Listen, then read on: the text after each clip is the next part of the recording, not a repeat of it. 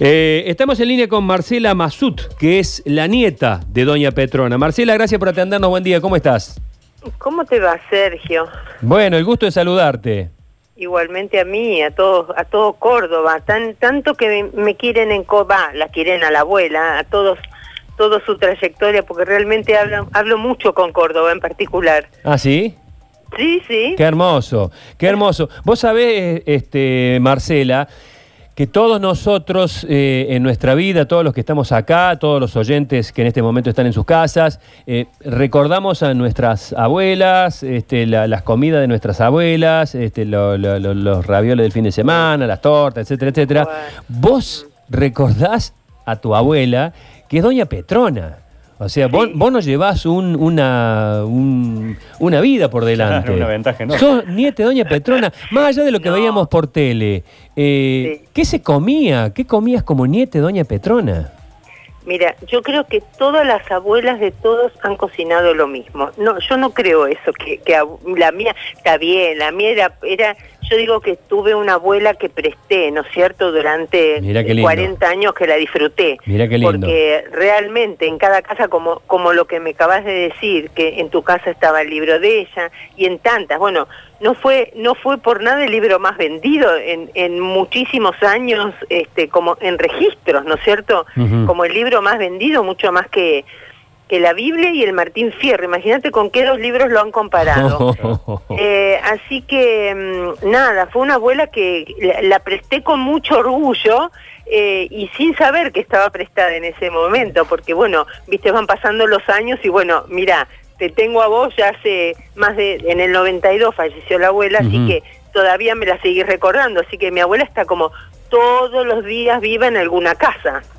Eh, Y, en perdón. la casa, bueno, y en la casa no, en la casa de la abuela hablando de la comida, se comía, bueno, lo que está en el libro, este, todo el tiempo, y fuera de lo que está en el libro, algo muy particular que se hacían este, mucho los domingos, eh, cuando estábamos la familia sola, eh, eran unos fideos amasados que hacía Juanita, que eran cortados a cuchillo que era como quedaba como un fideo de como un cabello de ángel de finito y se comía con ajo y aceite.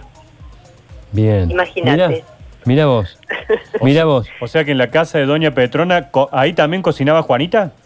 Sí, también, Ajá, sí, sí, sí. Cuando había cuando había gente cocinaba la abuela. Claro. Eh, era era todo un acontecimiento, pero si no muchas veces cocinaba Juanita o mi abuelo, que, que era el asador de la casa. Ah, Claro, eso no fallaba nunca. En eso, en eso se mantenía la tradición.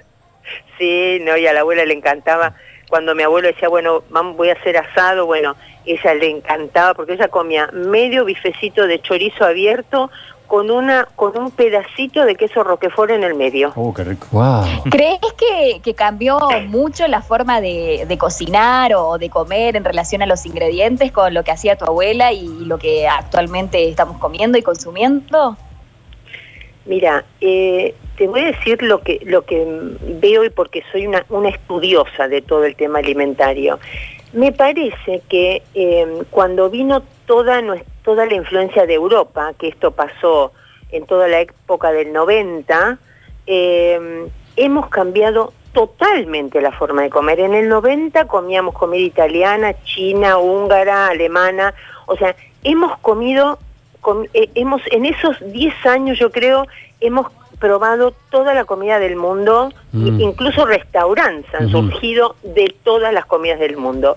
Y hoy, no hoy, hace un, hace un tiempo, es como que retomamos Sí. nuestros orígenes. Sí. ¿sí?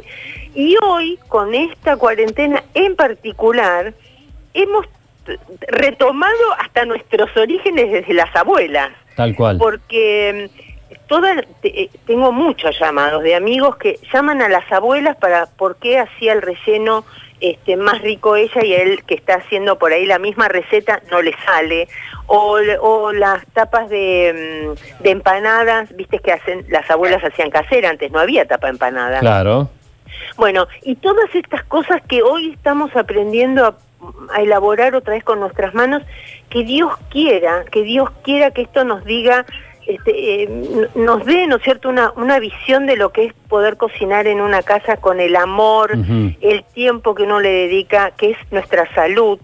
y lo sano que es comer como uno come cuando uno se elabora la comida, Y ¿no? sí, el, te- el tema que tenemos el tiempo ahora suficiente y el tiempo es lo que más vale hoy en esta época de tanta locura. Bueno, Eh, bueno, sí, pero justamente mm, hay, hay que medir a dónde uno pone el Totalmente. tiempo, capaz. Totalmente. Eh, ¿cómo, ¿Cómo surgió? ¿Qué te contaron? ¿Qué viviste vos? Este, eh, esta, estas cualidades este, culinarias de, de Doña Petrona que finalmente la llevaron a ser, y todavía hoy, la, la cocinera argentina. Eh, ¿Dónde lo aprendió? ¿Cómo, cómo fue el- la génesis de todo esto?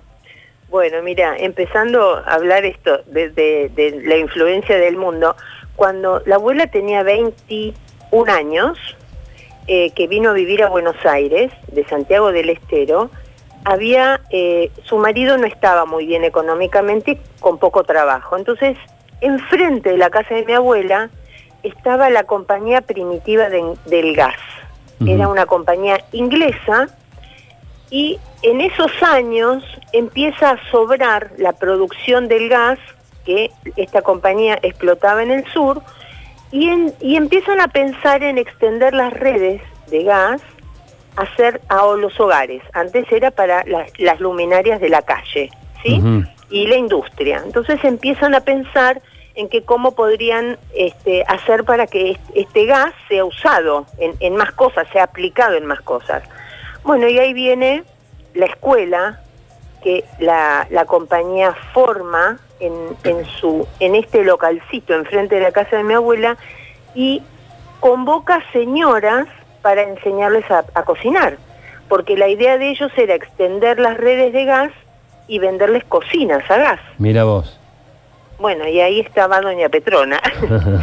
Eh, y después, bueno, eh, fue resultó, digamos, la más, yo creo que por su tono, por su, por lo simpático y por la, a ver, su carácter, por supuesto, fue la que más resaltó entre las 12 señoras que se recibieron y ella fue la que empezó a hacer teatros con, con, eh, con gente que iba a aprender a usar la cocina, porque esto fue eh, orientado a una, a una clase social que podía acceder a la compra de esa cocina. Claro. No, no a las cocineras que trabajaban en estas casas eh, con otro tipo de cocina que era la que todos teníamos. Yo, mi abuela cocinó, mi otra abuela cocinó años con la cocina de leña, ¿no?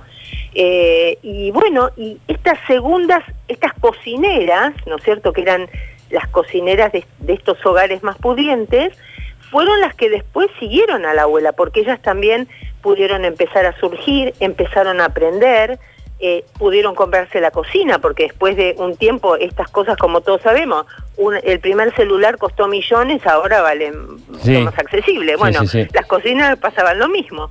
Este, bueno, y después este todo este gran grupo de señoras fue el que siguió durante toda la vida a la abuela. Y ahí empezó a surgir. Después empezó a escribir en el hogar, eh, en las revistas del hogar en, en ese momento, en Caras y Caretas. Y ahí, bueno, todo el mundo empezó a pedirle un libro. Y su primer libro, del año 33, 34, eh, lo vendió en la puerta de su casa porque no estaba de acuerdo en darle la mitad de su ingreso a los libreros porque ella había pedido préstamo para hacer esta primera edición y que es igual a este que vos tenés, a la 31 Claro. ediciones. Había, lo- las modificaciones eran las fotos. Si te vas fijando por ahí, hay, en los primeros libros hay mucho más dibujo y Claro. fueron fotos. Foto pintada también, Claro, coloreada. exacto. Eh, eh, nosotros recor- recordamos con mucho amor, yo particularmente, aquella, aquella famosa publicidad que no puedo recordar de qué era, donde tu abuela eh, popularizó la palabra poema. El poema, sí. Es un poema, ¿de qué era? Eh, mira, yo creo que la abuela eh, se dirigió a un plato que ella hacía que eran, que eran unos merengues. Te la voy a buscar, pero creo que fue eh, dirigida a unos merengues que a ella le encantaban, que eran los preferidos de, del dueño de la Serenísima en su momento, que era, Ma- que era Mastelone Pastelones, sí. el señor Mastelone y mi abuela para su cumpleaños les hacía merengues, Ah. merengues con crema. y se los mandaba, mandaba un chofer a buscarlos a la casa de la abuela. Y mm, yo creo que una de las veces que hizo eso en la tele, eh, dijo esto es un poema, un poema. Y ahí Es quedó. un buen- sí, sí, lo usamos todo, lo usamos todo porque quedó muy, muy divertido. Este, ya te lo voy a buscar, vamos a salir de la duda. Sí, dale, dale, porque sería fantástico. Bueno, la verdad que es un gratísimo recuerdo. eh, en estas épocas, te, te- te soy sincero, este, eh, acomodando, buscando cosas. Este, mi mujer me decía, eh, eh, ese libro, porque yo se lo choré a mi vieja, ese libro viene de, de Ah. generación en generación, porque evidentemente Claro. no, no lo compré. Este, y me decía, está la receta exacta de la, de la masa de los canelones, estaba ahí. Ah, mirá. Estaba ahí. Y, a- y ahora busquen la rosca, porque así hacemos Sí. rosca en casa con Sí. este, este fin de semana. Y en, y en el Insta, ahora me vas a dar tu Instagram, ya que ahí subiste la, la foto del libro. Bien. Y en el Instagram de arroba Petrona C. Gandulfo están todas las recetas de, rosca. Vamos subiendo eh, para que la gente las vaya haciendo. Vayamos practicando la, la levadura que tanto miedo ¿Ese lo manejás vos? Sí, lo manejó con una sobrina. sí. Perfecto. ¿Y, y tenés un museo también, Marcela, allá en Buenos Aires?